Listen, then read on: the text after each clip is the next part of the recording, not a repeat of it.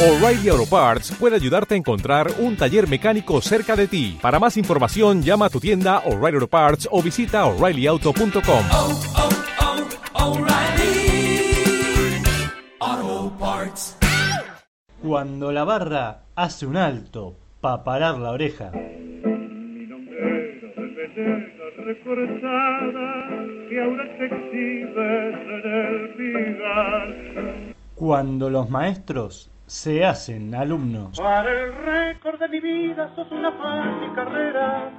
Cuando la piba del barrio nos abre su corazón. Hoy, los actores del terrorismo que modulan bandoneón. Esa puta hoy, los latidos angustiosos de tu pobre corazón. Cuando hasta los pájaros hacen silencio y escuchan. Golondrinas de un solo verano, con ansias constantes de cielo lejano. Es que el cielo nos tira un dato. Es la hora del maestro. Bueno, y en esta sección tan especial y tan importante del programa, en esta fecha, contamos con la colaboración de alguien que está adentrado y muy conocedor de la trayectoria, de la obra de Carlos Gardel. Publica un blog muy importante, ha sido reconocido, es el blog gardel.es, con Marcelo Martínez, que se encuentra en Madrid en este momento. Estamos en conexión para, bueno, esbozar, presentar algunos temas eh, interesantes del cantor. Hola Marcelo, ¿cómo estás? Hola, ¿qué tal Carlos? ¿Qué tal la audiencia? Bueno, un gusto saludarte. Es para mí un honor contar con tu presencia en el programa. Has investigado cosas muy interesantes de la vida de Gardel y que tenés, eh, bueno, algunos datos simpáticos, interesantes y relevantes para compartir con nuestros oyentes. ¿Qué te parece si, para ir eh, entrando en tema, eh, primero, ¿escuchás eh, este sonido de pajaritos que hay en el aire? Sí, ¿se, entró algún pajarito al estudio qué pasó? Sí, me parece que se ha posado aquí en una rama de un árbol un zorzal, el zorzal criollo, y que nos meta en tema en esta fecha tan especial en la que recordamos el nacimiento de Carlos Gardel. ¿Qué te parece si escuchamos a Cátulo Castillo, ni más ni menos, que nos vaya adentrando en este tema de el zorzal y su silbido tan particular? A ver, escuchemos. con una mezcla de emoción y de risa que concilia bien con el espíritu del zorzal inolvidable, habla Cátulo Castillo. Tenía esa gracia un poco infantil de los muchachos silbadores de las esquinas de extramuros, la humorada imprevista, la risa contagiosa, la chacota genial, virtudes que lo acompañaron acaso hasta el mismo segundo de su muerte, mirando a través de la ventanilla del pájaro incendiado. Y silbaba de una manera extraña, doblando la punta de la lengua, que los labios los dejaba para sonreír, como aquella vez en Barcelona, bajo los árboles de las Ramblas, mientras le atendía los zapatos el muchachito admirador y lustrabotas.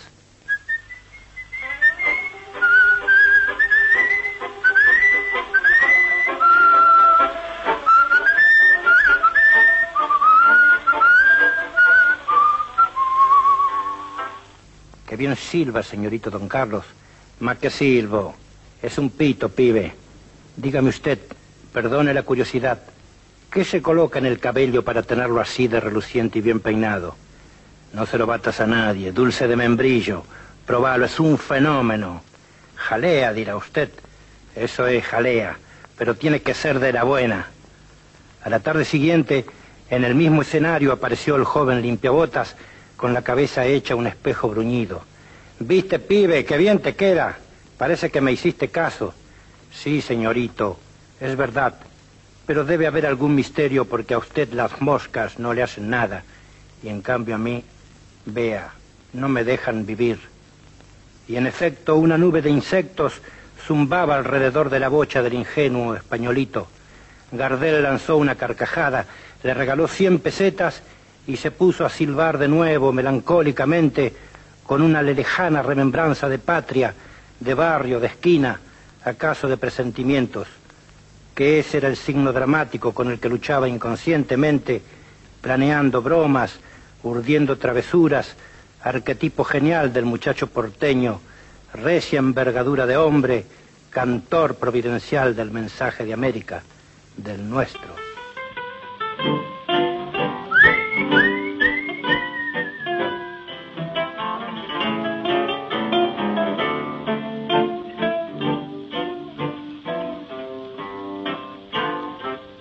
En Barraca al sur, una noche de verano, cuando el cielo es más azul y más dulzón el canto del barco italiano, con su lumor tesina un farol en la sombra cuerpo a ver, y en un zaguán está un galán hablando con su amor. Y desde el fondo del dos, viviendo el lánguido lamento, el eco trae el acento de un monótono acordeón. Y cruza el cielo el aullido de algún perro vagabundo y un reo meditabundo va silbando esta canción.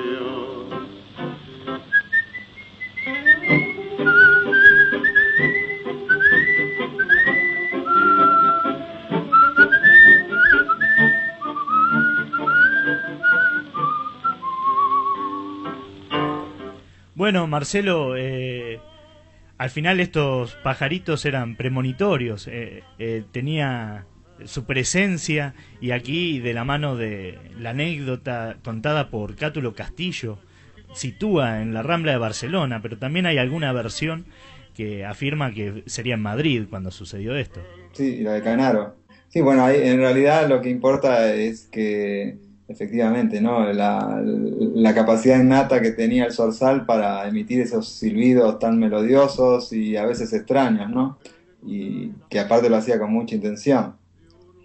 Eh, que Gardel silbaba de forma espectacular lo podemos comprobar escuchando algunas de sus canciones, que muchos oyentes recordarán. Qui- quizás la más eh, conocida es la del carretero de Arturo Navas, que Gardel grabó en el año 30 y que se hizo famosa después de que Morera filmara lo- los famosos cortos y que atrajeron la, la atención de- del público no solamente rioplatense, sino de, de público internacional por la inclusión de estos silbidos tan, tan potentes ¿no? que, que emitía Gardel. Sí, potentes y melodiosos. Claro, eh, y aparte, bueno, relacionados con la gente del campo. Lo, lo- escuchemos un poquito de- del carretero. La, la.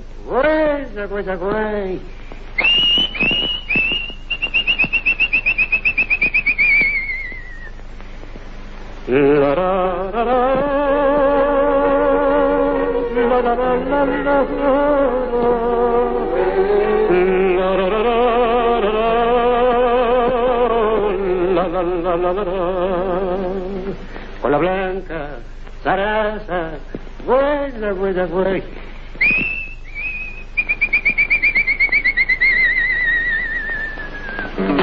Poderosísimo, ¿no? El silbido de Gardel, pero eh, este, cuando ya llegamos a esta época, eh, Gardel ya había incorporado, ¿no? El silbido a las canciones. Y cuando los periodistas le preguntaban cuál era su canción favorita, que él consideraba mejor grabada, él siempre nombraba El Carretero. Además era una especie de, de- el hit, ¿no? Porque internacionalmente era el tema que más le, le gustaba a los oyentes extranjeros. Sin embargo, en la primera versión que hizo Gardel del Carretero, que la hizo en 1920 con Razano, el silbido era bastante intrascendente. En esa, época el silbido sonaba así.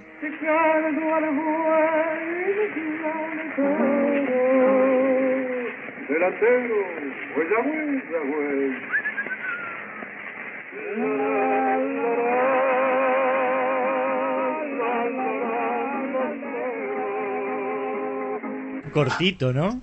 Era un esbozo, ¿no? De silbido. Sí, aparte se, se nota como un, un estilo distinto. En, en el primer silbido que escuchamos, eh, que en realidad fue una versión posterior, era un silbido como con la, la bo- a boca abierta, ¿no? En expresión de sonrisa, como contaba Cátulo, mientras que este que acabamos de escuchar ya era con, era con boca un poco más cerrada, con los cachetes inflados. Claro, exactamente, sí, es interesante estudiarlo desde ese punto de vista porque hay como una especie de aprendizaje, ¿no? De, de la técnica del silbido de parte de Gardel. Tuvo una evolución de este elemento. A lo mejor empezó jugando, pero luego se transformó en un recurso que aplicó en, en otras creaciones.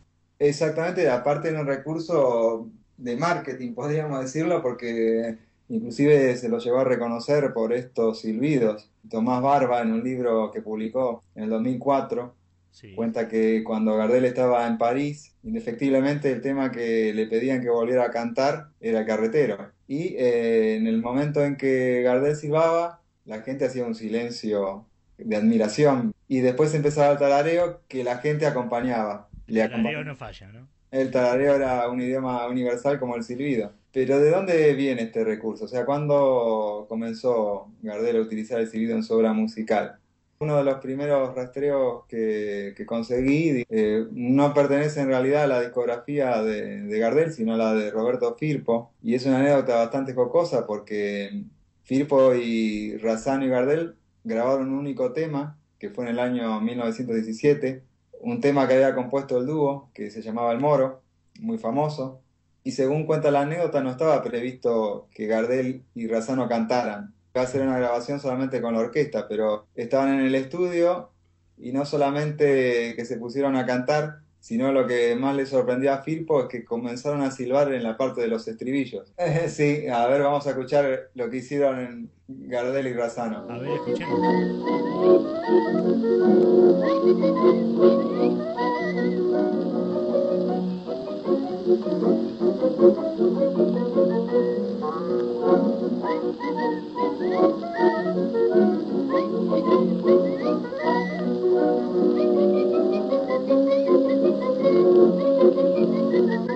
Me imagino el pobre Firpo teniendo que lidiar con... eh, se cuenta que eran bastante bromistas y inquietos. Ya, ya lo comprobamos con la anécdota esta que contó Cátulo, ¿no? Del membrillo y la gomina. Y como esas hay un montón. Y bueno, la venganza de Firpo, ¿cuál fue? Que en el disco que se imprimió no sale el nombre de los cantores. Los Eh, silbadores en este caso. en, el caso, en este caso de los silbadores, ¿no? No sale su nombre. Exacto. Después, posteriormente, el, el silbido vuelve a tener protagonismo en otra canción, que es La Danza de las Libélulas. Fue grabada en 1923 y donde Gardel hace una apertura de esta canción con un sonido extraño.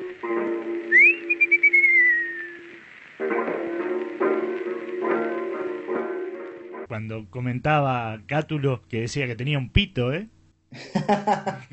Parece que es una libélula que se va cayendo. Muy, Dando- muy bueno, que- muy interesante. Este tiene relación, ¿no? Eh, Este seudónimo o apodo que se le ha puesto a Gardel, el zorzal criollo, con esta manera de, silbar como si fuera realmente un, ave, ¿no? Sí, además que sería un hábito, aunque no estuviera incorporado en las canciones, pero Gardel componía silbando o tarareando. Como él no sabía leer la- las notas musicales, cuando tenía una melodía la memorizaba y después la, la reproducía a través del silbido para que alguien pudiera notarlo en el pentagrama. Claro. Por ejemplo, escuchemos esta canción que es del año 34 y que nos muestra cómo componía Gardel silbando. A ver. Por favor, maestro, a ver si me traduce.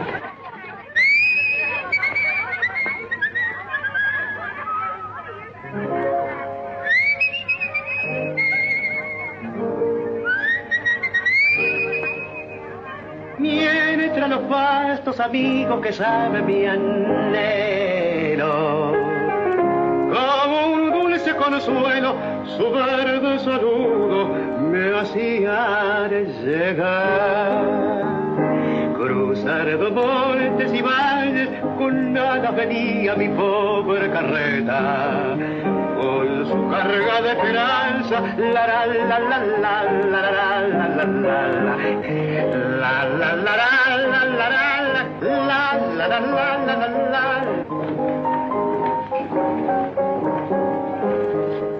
Muy bueno, Marcelo, muy, muy bueno, ilustrativo. Ah, Es fácil imaginar a Gardel eh, tratando de recrear canciones para luego eh, volcarlas a algún pentagrama, ¿no? Exactamente, y fíjate acá cómo, cómo utiliza combinado el silbido con el tarareo, que es algo parecido a una, una fórmula que le dio tanto éxito en el carretero. Después, en el año 34, con Lepera vuelven a componer una canción campestre, una canción criolla, y utilizan el mismo recurso. Esta es una canción del año 34, donde no solamente utiliza el silbido, el tarareo, sino que hasta utiliza el mismo nombre para los caballos. Traslada al carretero, le eh, adaptan una nueva letra al mismo estilo. Ah, sí. Sería la creación a pure delantero güey, ¿verdad? Exacto, vamos a escuchar un fragmentito. Apure delantero buey, no se me achique. Vamos. La la la la, la la la la la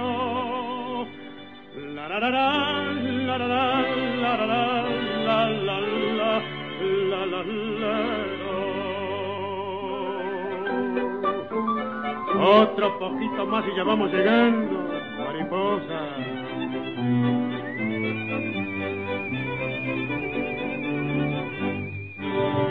Ahí en esta canción ya el silbido se ha transformado en un en instrumento de precisión, Cierto. porque no sé si prestaron atención cómo mantiene ese do sostenido con un silbido, es, es algo Es increíble. verdad, es verdad, Marcelo, es increíble. Además, no eh, era un tema más, sino que este luego lo incluiría en, en la última aparición cinematográfica, ¿verdad? Exactamente, exactamente, estaba preparado para, para Cazadores de Estrellas. Para- pensado que este silbido eh, recorrería el mundo. Recorrería el mundo porque aparte él estaba pensando en un público internacional en ese momento. Él estaba pensando cómo poder llegar a la, mayor cantidad de gente, que el idioma no fuera una limitación. Y mi- mirá qué inteligente, ¿no? Que prácticamente está usando onomatopeyas, silbidos y tarareo. Es una inteligencia musical impresionante que se le haya ocurrido esa idea. Es una idea de marketing fabulosa. Eh, La verdad, y además, eh, muy bello, por cierto. Y además eh, hecho con un arte increíble, eso por sobre todas las cosas. Después eh, también empezamos a ver a partir del año 30 que otros músicos empiezan a incorporar silbidos en sus canciones. Por ejemplo, hay una canción de Corsini, Siguiendo las Estrellas, que es del año 30, que para mí es un, para mí es un homenaje al carretero como lo canta el Morocho, como lo canta Gardel, porque los silbidos son iguales. Escuchen este pedacito. A ver, escuchemos. Rezongan las carretas, grita una ¡Abra, palomo grande, bravo! Osco, manchao, mañero cerco.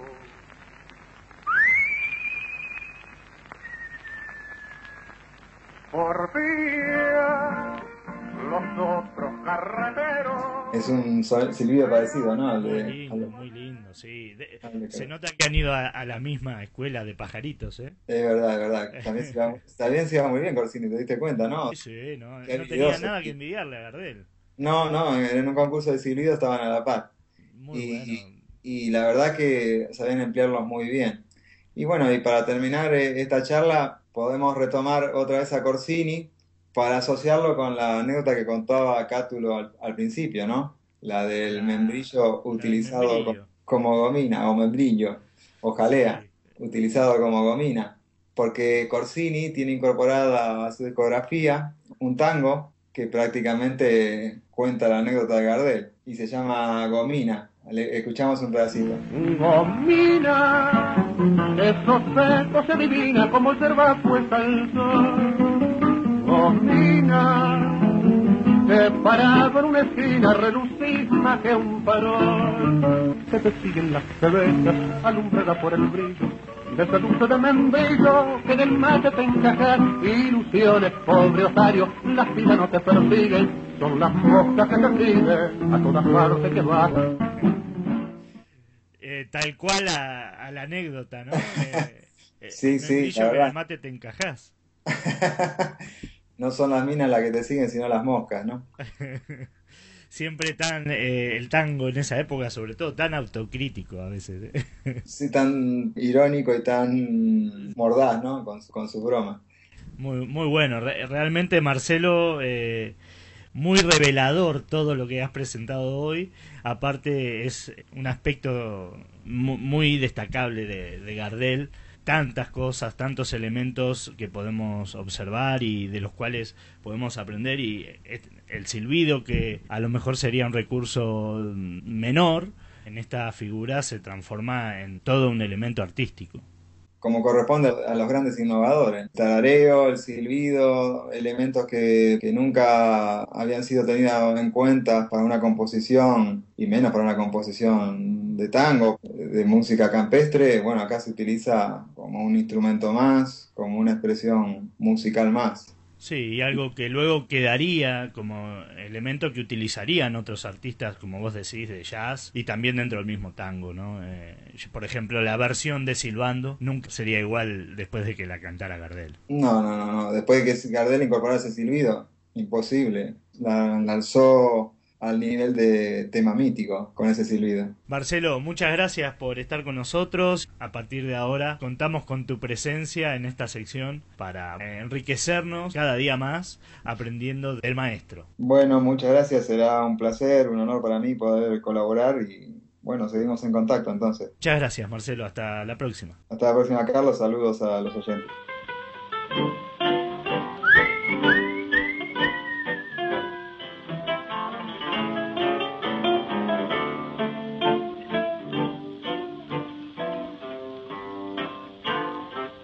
Calle en Barraca al sur, una noche de verano, cuando el cielo es más azul y más dulzón el canto del barco italiano, con su lumor tesina un farol en la sombra para poder, y en un zaguán está un galán hablando con su amor.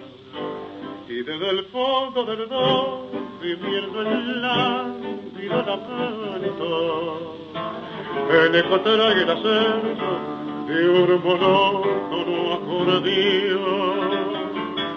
Y cruza el cielo el aullido de algún perro vagabundo y un reo meditabundo va silbando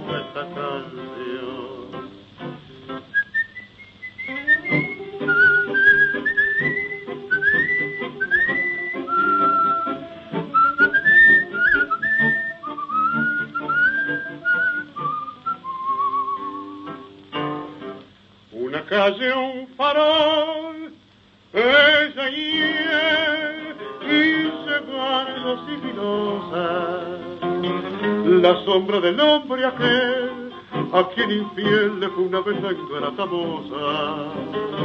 Un gemido y un grito mortal y brillando entre la sombra el relumbrón con que un facón da su tajo y desde el fondo del dos gimiendo el lánguido lamento el eco trae el acento de un monótono acordeón. Y al son que el fuelle resonga en el eco se prolonga y el alma de la milonga va diciendo su emoción